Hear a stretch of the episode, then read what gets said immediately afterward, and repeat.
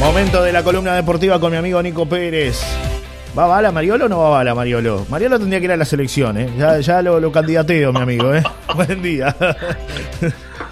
Buenos días, ¿cómo andan todos por ahí? ¿Ya candidato, Mariolo, a la Sí, selección? sí, Dejalo sí, que sí. ganó un partido solo. No, no, ya está, empezó. ya está, ya está. Te tenemos que volver a los viejos valores. Que vuelva Pablo Montero, que, buena, que vuelva, no Uh. sé, Lago. ¿Se acuerdan cuando Lago era zaguero de la selección? Mami. Sí. Abeijón. Ay, mamá. Vicera, Joe Emerson Vicera. Joe Pablo Emerson García. Vicera. El canario. Qué tiempos aquellos, Dios eh. mío. Pegábamos alguna patada que otra, ¿no? Era, era chero Uruguay, ¿eh? Era un equipo chero. Sí, sí, claro, era Sí. catalogado Sí, como sí, gran pegador. Sí, sí, sí. Dios mío. Han cambiado los tiempos, ahora es el show bonito de Marcelo Bielsa. El Pelusa Magallanes, me dicen por acá, me acotan. ¿Te acordás del Pelusa Magallanes Magallanes? Darío, Darío Silva, tenido de rubio arriba. ¿eh? El Gaucho de los Santos, Andrés Martínez. Ay, Dios mío, Dios mío. Sí, Sí, se sí, habrá sí, pasado sí. gente por esa selección, ¿eh? Se habrán pasado acheros, ¿eh? Uf, sí, sí, sí. Otras épocas, otras épocas. Otras épocas. No volverán, ¿no? Es difícil que vuelva algo así. No, es difícil, sí, sí. Lo- Los tiempos cambian, los tiempos cambian. Es más, ¿quieres saber cómo paró A ver, ayer el equipo, el señor Marcelo Bielsa en el complejo Uruguay Celeste Sí. remodelado? primero que tenemos lista y eso es lo más, lo más importante de todo el mundo, ¿ah? Es así. Sí, hay, hay 25 jugadores. Después que empezaron a practicar apareció la lista. Sí. Eh, igual, ayer paró un 11, pero en realidad el arquero le voy a decir quién me imagino que va a jugar. Sí. Porque paró 11 sin arquero. Los arqueros Sí. trabajaron aparte. Sí. A ver. Entonces, yo creo, igual no descarto una segunda opción porque puede pasar cualquier cosa. Creo que Sergio Rochet, me parece que la mayoría de los oyentes van a estar de acuerdo, debería ser el arquero titular. Sí, estoy de acuerdo. Estoy de acuerdo. Pero no descarto a Franco Israel porque le gusta cómo juega con el pie también. Además de ser un gran arquero, con eh, tiene en contra que no ha tenido continuidad, ¿no? No está atajando. Pero bueno, está. En principio yo pongo a Sergio Rochet en el arco. Él paró a Hernández, Naita Hernández por el lateral derecho, Seba Cáceres y Matías Viña como centrales y Joaquín Piquerés por el lateral izquierdo. Eh, en el medio creo que no hay discusión, es Manuel Ugarte. Y Federico Valverde. Sí. Doble cinco. Sí, doble 5. Volante de contención. Sí. Ugarte un poquito más atrás y un poquito más arriba sí, Valverde, ¿no? exactamente. Sí. École qua. Bien usted, bien usted. Ando bien. Ya está para. Ya estuve hablando con Marcelo. Marcelo. Ya estuve hablando con Marcelo. Y le dijo, gracias. Gracias, Marcelo, le dije. Claro que sí. Por derecha, Facundo Pelistri. Un poquito más adelantado por izquierda, Nicolás de la Cruz. Sí. Arriba, Maxi Araujo y Darwin Núñez. Ese es el 11 que paró titular. Ayer, ayer. Eh, también le voy a decir el 11 que está parando Chile para enfrentar a Uruguay. A ver. Con Eduardo Toberizo de técnico, que fue segundo entrenador también de Marcelo Bielsa. Además de que lo dirigió Marcelo Bielsa, también lo tuvo en el cuerpo técnico. Sí, es verdad. Lo conoce muy bien, pero a diferencia de Bielsa, ahora en el caso de Toto Berizzo apuesta a una mezcla de experiencia y juventud, ya lo dijo Arjona hace años, eh, pero también porque no ha habido una renovación del fútbol chileno. Sí. Entonces, eh, si yo le digo a Alexis Sánchez, le digo a Arturo Vidal, Charles Aranguis, Claro. eh, Gary Medel, Eric Pulgar, son jugadores conocidos por todos. Sí, sí, es verdad. Hace Quizás años, el que no está es Claudio Bravo, el arquero, pues están cruzados ahí con, con el entrenador. Pero está, le voy a decir el 11 de Chile. Brian Cortés. Brian así como suena. B-R-A-I-A-N. El Brian. Sí. Bri- Brian Cortés en el arco. Los centrales, Guillermo Maripán y Gary Medel. Por derecha, Juan Delgado. Por izquierda, Gabriel Suazo, que juega en el fútbol francés, tremendo jugador. Eric Pulgar, Arturo Vidal, Charles Aranguis. En el medio, un poquito más adelantado, Diego Valdés. Arriba, Alexis Sánchez, jugador del Inter, 34 años. Y Ben Brereton, eh, que tiene un apellido muy chileno. Este, hijo de padre chileno, nacido en, en Gran Bretaña. eh, que es un gran jugador, tiene 30 años también, hoy está, se incorporó al Villarreal recientemente. Así que habrá que ver eh, con este equipo chileno que escuchando la conferencia de prensa, eh, Suazo decía de que van a salir a jugar por los tres puntos, o sea, Eh, van a ser dos posturas ofensivas, me parece, más allá de que el jugar de visitante siempre te hace replegar un poco, pero el fútbol chileno está acostumbrado a tener la pelota, más allá de que no es el mejor momento del fútbol chileno, ¿no? Pero acá como que se, como que apuesta Berizzo a recomponer la relación en busca de la clasificación también. Y obviamente en busca del alumno superar al maestro. Exacto. Por decirlo de alguna manera, porque a nadie le gusta perder en esto, si no, no estarían trabajando en esto. Es verdad, es verdad. Yo creo que va a buscar los posibles defectos que pueda tener el planteamiento de Marcelo Bielsa. Tienen en cuenta, porque en la conferencia los jugadores hablan mucho de la presión alta que va, que esperan que plantee el equipo uruguayo. Pero también saben que cuando hay presión alta, si se recupera la pelota y se ataca rápido, se puede dañar. Es cierto, Nico, es cierto. Eso es clave en el fútbol. Así que, bueno, por ese lado es lo que está pasando en la previa de este partido de Uruguay-Chile, viernes 8 de la noche en el Estadio Centenario, entradas desde 990 pesos en adelante. Va lento, ¿no? Eh, por auftickets.uy o por Habitat se pueden comprar, o si no, puede comprar en AusTV para ver un partido 390 pesos. Ayer hice la prueba, yo estaba convencido que era para los dos partidos, para Uruguay-Chile y Ecuador-Uruguay, y no, no, negativo, central. No, no, no. Hice toda la gestión como si lo fuera a comprar. Sí. Y en realidad es un partidito nomás. Un partidito solo. Está bien, 390 pesos. Está bueno. Eh, hay que juntarse, ¿no? Hacer una vaquita. Así como hacemos la vaquita para el asado. bueno, muchachos, portando la cuota para ver el partido. Es así. Me dicen, me dicen por acá, me acotan, ¿no? ¿Te acordás de la selección de Carrasco? Cono Aguiar marcando a, Saturnino Cardoso, me dicen por acá, eh, de Paraguay. No me olvido más, siempre mirándole el número, nunca lo puedo parar. Peor que eso, imposible. Eh, esto me dice Tato. Y después el amigo Gabriel dice Mazurkiewicz al arco, dice, dice Tato. Estaba repasando algunos nombres de la, de la selección del 2002.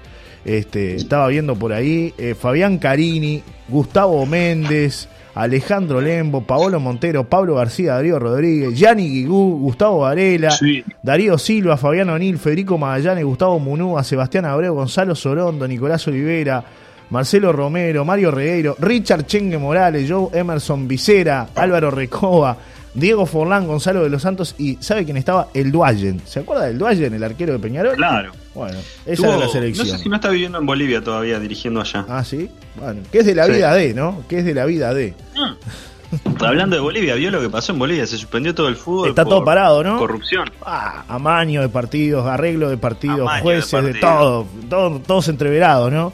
Una corrupción Hasta brutal. estaba en el medio, me parece. No, no, y bueno, y sí, y sí. muestra un botón, ¿no? Es así. Mirá si lo sacan de la FIFA de las eliminatorias y termina peleando casi siete puestos entre nueve en vez de entre diez. Dios mío, Dios mío. Ya, ya. Nico, eh, me preguntan por acá, ¿Argentina ya está clasificado al próximo mundial? Sí o no.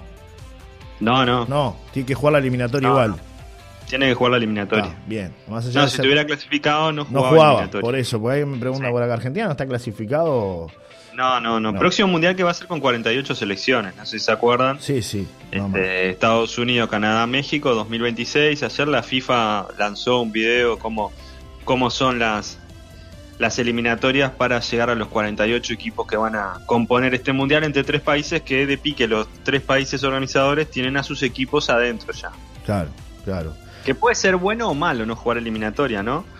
Porque a la vez no tenés competencia. No hay, no hay, no hay claro, no hay, no hay, no hay competencia exigente, no puedes probar jugadores, no sé, viste. Eh, para mí, yo estoy de acuerdo contigo. A mí, por más que estés clasificado, creo que jugarte te, te, da por lo menos esa continuidad de armar un proceso, armar un plantel. Porque un amistoso es un amistoso, no es lo mismo que jugar por, por los puntos, ¿no? No, incluso creo que lo que decía el oyente antes eh, clasificaba, si no me equivoco, el, campeón, del, mundo. clasificado. Era el primer clasificado, ¿no? Eh, era así. Es como, la, como las copas internacionales, ¿no? De, a nivel de bueno, En rugby vio que, van pasando, eh, es distinto, obviamente, es porque totalmente distinto el rugby, pero por ejemplo, el objetivo de Uruguay es ganar dos partidos ahora en el Mundial de Francia que comienza el viernes. Uruguay juega el 14 recién contra Francia, tiene fecha libre al principio. Sí. Pero si gana dos partidos en la serie, que son cuatro equipos en la serie, sí. si gana, son cinco equipos en la serie, perdón. Sí. Eh, si gana dos partidos ya clasifica al siguiente mundial. Claro. Igual Esto es inimaginable lo, fútbol. Lo de Uruguay es milagroso, ¿no? Hay 3.000 jugadores en el rugby de nuestro país, ¿no? Eso sí que es milagroso, de verdad. eh, que, practican ¿no? la disciplina deportiva de manera profesional, Nico, ¿no? O sea, sí, sí. Y estar en un mundial es Igual a veces. Sí. A veces los, los números son, son increíbles, ¿no? Porque el otro día en una charla de tenis veía lo de lo de Francia, hay un millón de personas que juegan al tenis y Roland Garros, que es la competencia una de las más importantes del mundo en Grand Slam, eh, el último francés en ganarla fue Yannick Noah hace 40 años. Y tienen un millón de tenistas. No, no van en número, no van la calidad. No van, sí, es, tremendo, pero me, sorprendió eso y, claro, cuando fui a revisar, hace 40 años que no ganan Roland Garros.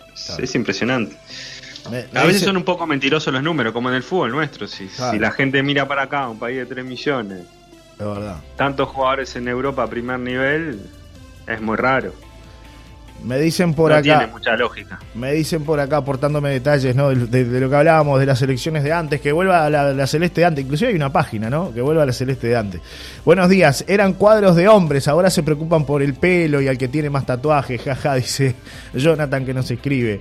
Después dice, qué golazo que le hizo Maradona el Valle de tiro libre en el partido de despedida del Pato Aguilera. Lo dejó paradito en el centenario, dice, dice por acá el amigo Tato que complementa, recordando, ¿no? Otras épocas de del fútbol, otros momentos, otros nombres, Con una camiseta celeste, el Diego, que decía Sport ya en el pecho y abdomen del señor Diego Armando Maradona. Sí, señor, sí, señor. Otras épocas. Bueno, cambiamos de tema. Otras épocas. ¿Qué novedades tenemos fútbol uruguayo? No lo entenderías.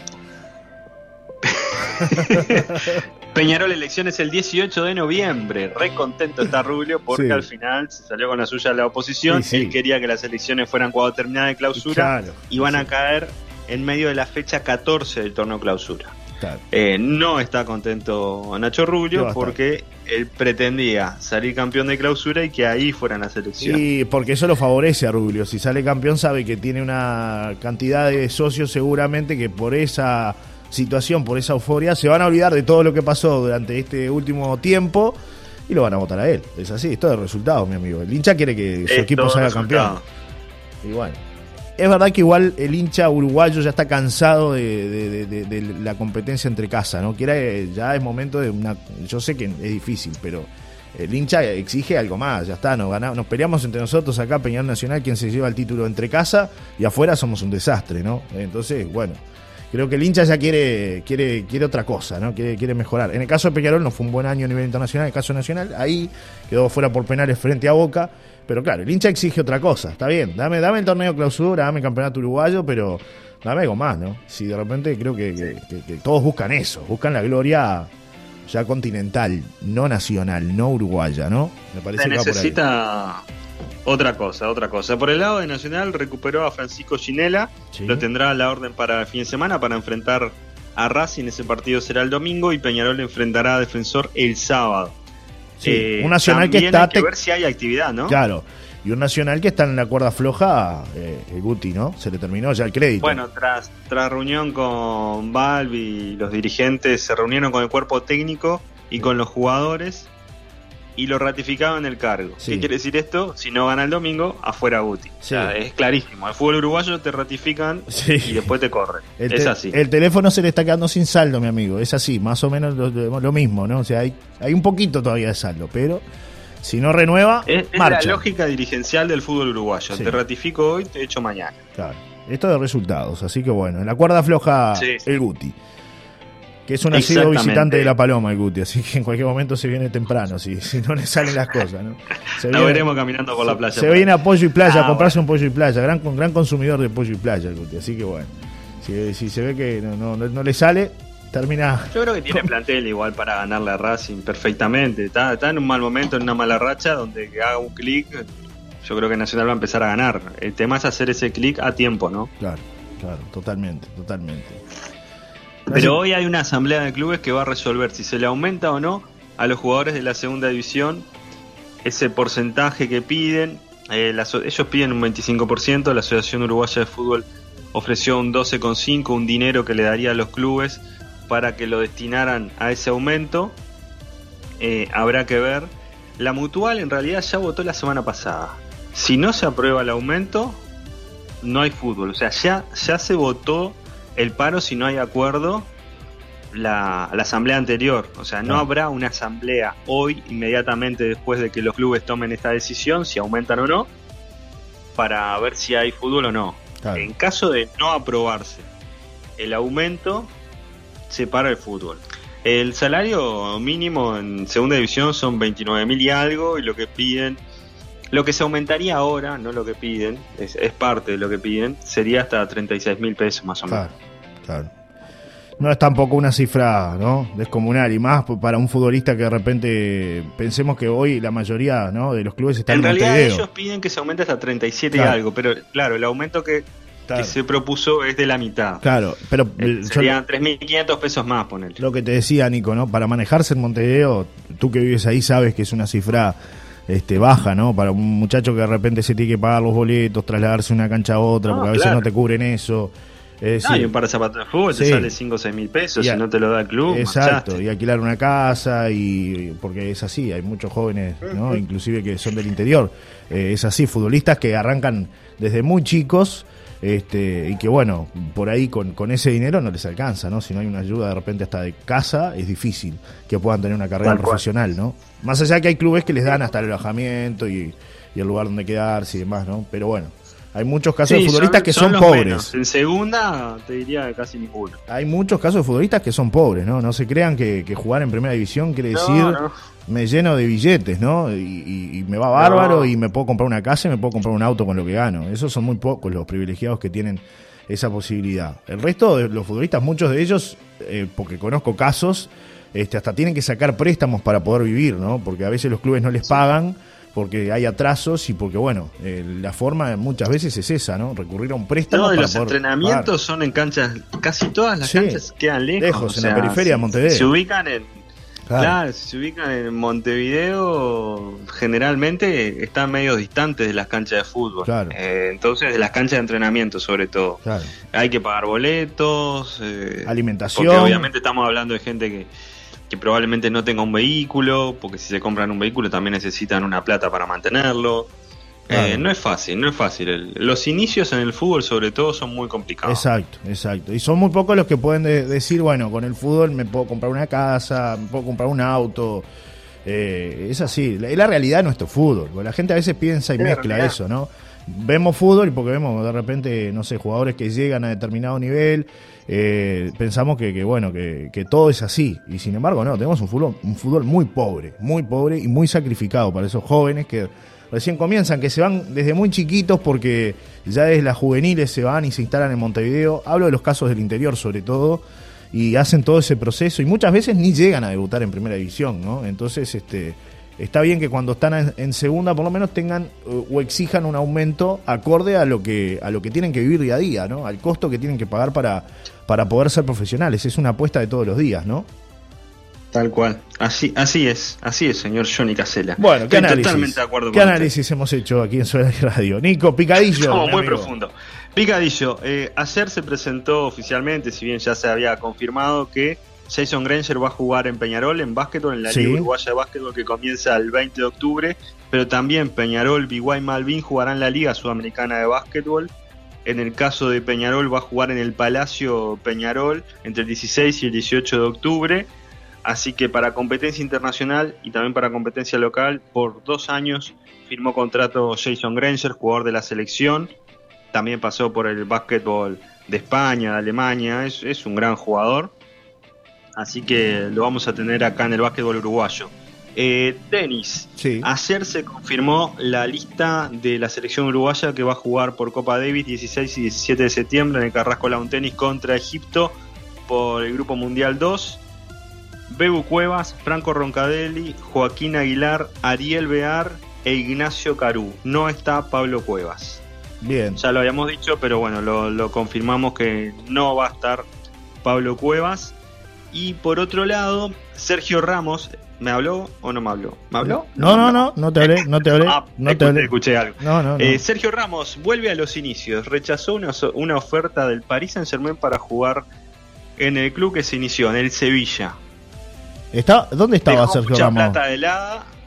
¿Dónde estaba? dejó mucha plata de lado. Bueno, quedó libre en el Real y ¿dónde estuvo después? Estuvo en, no, no me acuerdo. Sí, bueno, ¿Eh? no, no estuvo en el PSG, no, no llegó a firmar con el PSG, no. Sergio Ramos. No, no llegó. Pensé que había. Que había... Oh, no, jugó. Jugó, claro. pero le quisieron renovar. Claro, va, claro, pasó claro. Real al PSG. Sí, sí, el PSG claro. le ofreció renovar. Y no Él quiso dejó de renovar. lado 7 millones de euros Claro. para Sí. volver al Sevilla porque está, ya quería volver al Sevilla. Al origen, vuelve al origen. Sí, que le había prometido al abuelo que quería volver y volvió nomás. Me dicen por Esas acá, cosas que pasan en el fútbol. complementando lo que estábamos hablando, ¿no? Del fútbol pobre. Tienen razón ustedes, salvando Peñarol Nacional y tres o cuatro equipos de la capital, el resto son clubes pobres, nos dicen por acá, ¿no? Con respecto Sí, al tema de, de los Sí, salarios y demás y lo que le toca atravesar a muchos, muchos gurises que se frustran, ¿no? Por esto también, por lo económico, ¿no? Porque no les da y de repente van creciendo y, no sé, son padres y después ya les cuesta mu- mucho más poder eh, vivir con, con ese monto que tú decías, ¿no? ¿Cuánto es hoy? 29 mil pesos es lo que ganan en la segunda Sí, división. 29 mil y pico de pesos. Claro. 29 mil 900 Claro. por ahí. Uno, uno se tiene que imaginar que en el caso de un deportista tiene que tener ciertos parámetros que no es como un trabajo cualquiera, ¿no? Es decir, desde lo que tú decías, la alimentación, la indumentaria, eh, el entrenamiento, eh, el alquiler, el traslado de un lado a otro. Es decir, muchas veces con eso no, no, no les alcanza, ¿no? Eh, entonces, bueno, es difícil, es muy sacrificado. Es ¿no? Son pocos los que, los que terminan siendo este, millonarios. Bueno, uno de cada mil llega a ser profesional en nuestro país, ¿no? Uno de cada mil niños que integran el, el fútbol infantil, eran las últimas cifras, ¿no? Entonces, claro, es difícil. Por eso lo que comentaba el Son oyente, ¿no? números complicados cuando uno ve eso, ¿no? Claro, claro. No, no hay que presionar a los gurises para que sean Messi, Suárez o Cavani. Exacto, exacto. Después pasa que, bueno, los padres, el que puede lo acompaña, lo, ¿no? Está ahí, lo impulsa, pero no todos los casos son iguales, ¿no? Hay fenómenos que han quedado por el camino, es la realidad, porque no tienen esa, El- esa situación, ¿no? Eh, es decir, no logran, ¿no? Este, estabilizarse, Nico, por estos números que Sí, hablamos. es, es- es muy difícil. Y, y hablando de estos números, este, me voy para los otros números, para los números de Europa. sí, Eh, no sé si vio eh, el piso retráctil de lo Santiago. Bernabéu, No el estadio del Real Madrid remodelado. Tiene una, o sea, el césped y ese césped se va todo hacia abajo. Hay eh, una fosa de 25 metros, 6 pisos hacia abajo del piso del estadio. Y en 6 horas se saca el pasto y se va para abajo como para un invernadero con luz artificial para mantenerlo. sí. Es increíble eso. Demora hacer- seis horas en sacarse el piso y seis horas en ponerse. Ahora lo están probando, hasta Sí. ahora dieron bien las pruebas, pero es un estadio de última generación cerrado que costó 893 millones de euros. Dios mío. Nico, y, y tiene la posibilidad de insertar otro piso, es decir, baja ese y, colocan Claro. otro como para armar espectáculos y eventos, me imagino que Claro, por queda ese como lado, un ¿no? piso de cemento arriba. Exacto, exacto, me parecía así y que se pasa el, el- el césped hacia abajo para mantenerlo cuidado. Claro. Esto, No, tiene es que, una cosa- esto tiene que ver también con las cosas que, que- que han pasado en el mundo, ¿no? Y que lo hemos visto acá, los espectáculos, los shows de primer nivel que se realizan en estadios y que muchas veces no va de la mano con la actividad deportiva, porque todos lo sabemos, ¿no? Cuando hay un espectáculo que se utiliza la cancha, el césped queda destruido, ¿no? Ha pasado acá en el Centenario, ha pasado en otros escenarios Sí. deportivos de Argentina, donde no se puede volver a jugar por lo menos por un tiempo hasta que se recupere. Va un poco de la mano con esto, ¿no? Más allá de todo lo tecnológico que tiene este estadio, el Santiago Bernabéu. Es que hace poco intercambiábamos con un compañero porque decía, no, los estadios de fútbol no son hechos para recitales. Ah. Y yo le decía, sí, los estadios de fútbol ahora Los modernos, están hechos claro. también pensados en recitales. Claro. Como es el caso de Santiago Bernabéu y un montón de estadios modernos que se han hecho pensando en las dos cosas. Exacto, exacto, pensando hasta en la acústica que puede tener en un espectáculo musical. exacto. ¿Qué capacidad más o menos tiene ahora el, el Bernabéu, Nico? Más o menos, para tener una, una idea. Y ahora creo que quedó en 80.000, pero eso hay que verificarlo porque lo estoy tirando ahí. Sí, sí. Yo me fijo, yo googleo. Quédese tranquilo que Fíjese antes, usted, porque antes del final. no me acuerdo. usted Lo que- visité el año pasado, pero no, no me acuerdo bien cuál es la. Cuando estaban en obras, ¿lo visitaste? O todavía, o ya habían terminado las obras. eh, no, no, no, estaba en obra y la visita al Santiago Bernabéu se podía hacer igual con la gente trabajando dentro del estadio. Es increíble, no dejan de facturar tampoco, ¿no? Claro, es, claro. es una máquina de hacer plata. Eh, yo estaba haciendo el recorrido y cuando vas a las tribunas ves una parte que estaba cerrada, los obreros, las máquinas adentro de la cancha, todo. Incluso seguían, seguían jugando en el Santiago Bernabéu. Trabajando, habilitan una parte de las tribunas Claro. Y, la otra parte están los escombros, pero lo que pasa es que no es con la cabeza del fútbol sudamericano. No se imaginan que va un hincha va a ir a agarrar piedras para no, a los jugadores. Claro. Bueno, la capacidad ahora, el aforo era 81.044 y ahora pasará a 84.744 plazas. El no, estadio Santiago Ah, no, ahí cerquita. Más de 80.000 dijiste, así que le acertaste.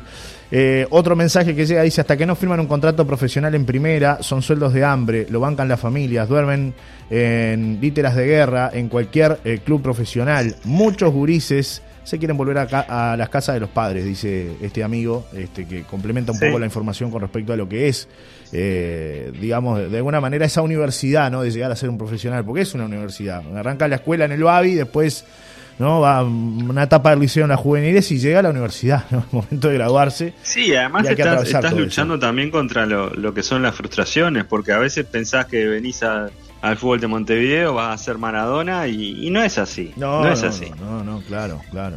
Este, muy pocos, como decías vos, este, triunfan y les va bien y pueden seguir una carrera profesional. Entonces también hay que lidiar con eso, por eso a veces está bueno los equipos que tienen psicólogos, porque son etapas de la vida que a veces necesitamos ayuda. Sí, yo conozco un caso particular que es el de Martín Barini, que hoy es ayudante técnico de Pensolano. Y también él hizo, eh, tuvo por suerte su familia que lo pudo respaldar viviendo en Montevideo, hizo todas las inferiores en Defensor Sporting, eh, llegó a ser capitán. más joven en Rentistas. Exacto, mm. hizo todas las inferiores en, en, Defensor Sporting, fue capitán de aquella, de aquella eh, de aquel equipo defensor que, logró, no me acuerdo si fue un vicecampeonato de la, Libertadores a nivel juvenil. Y, se perdía todo, ¿no? Cumpleaños, eventos, actividades familiares y no, no, pudo debutar en primera. Llegó ahí, estuvo ahí en el plantel, pero no tuvo esa oportunidad. Eh, se frustró porque pasaron muchos años, imagínense, desde muy jovencito él. Y un día decidió pegarle un portazo al fútbol. Dejó el fútbol. Después volvió, empezó como, como, como técnico en, la, en, en este caso en, eh, en el fútbol universitario y bueno, y siguió la carrera de entrenador y ahora está vinculado y eh, fue entrenador y ahora es ayudante técnico de, de Pensolano, ¿no? Pero claro, para que tengan una idea de lo que es la realidad del fútbol, ¿no? Que muchas veces hasta teniendo todo, eh, teniendo un, papá que te ayuda, una familia que te respalda, también pasan estas cosas, ¿no? Sí, es, es bravo. Teniendo todo igual así y todo es difícil. Claro. Imagínate. Y por eso lo que decía yo, conviven, todos convivimos con la frustración en realidad. En la vida todos convivimos con eso. El tema es que a veces te la jugás, te venís del interior, te ayudan tus padres y eso es una mochila también que se lleva, ¿no? Claro. No querés defraudar. Exacto, exacto. Es una presión, ¿no? Mi mamá y mi papá me ayudan y bueno, tengo que, que responderles, ¿no? Va por ahí. Querido Nico, cerramos los deportes, ¿te parece? Nos encontramos el viernes. Cerramos los deportes, eh, solo decir que mañana juegan Argentina y Ecuador, Ecuador que es próximo rival de Uruguay el martes de la semana que viene, a las 21 horas en Argentina, lindo partido para ver al siguiente rival de la selección uruguaya. Muy bien, ahí estaremos entonces, atentos. Un abrazo, querido Nico, que pases muy bien. Hasta ¿eh? el viernes, abrazo, chau, chau. chau. chau.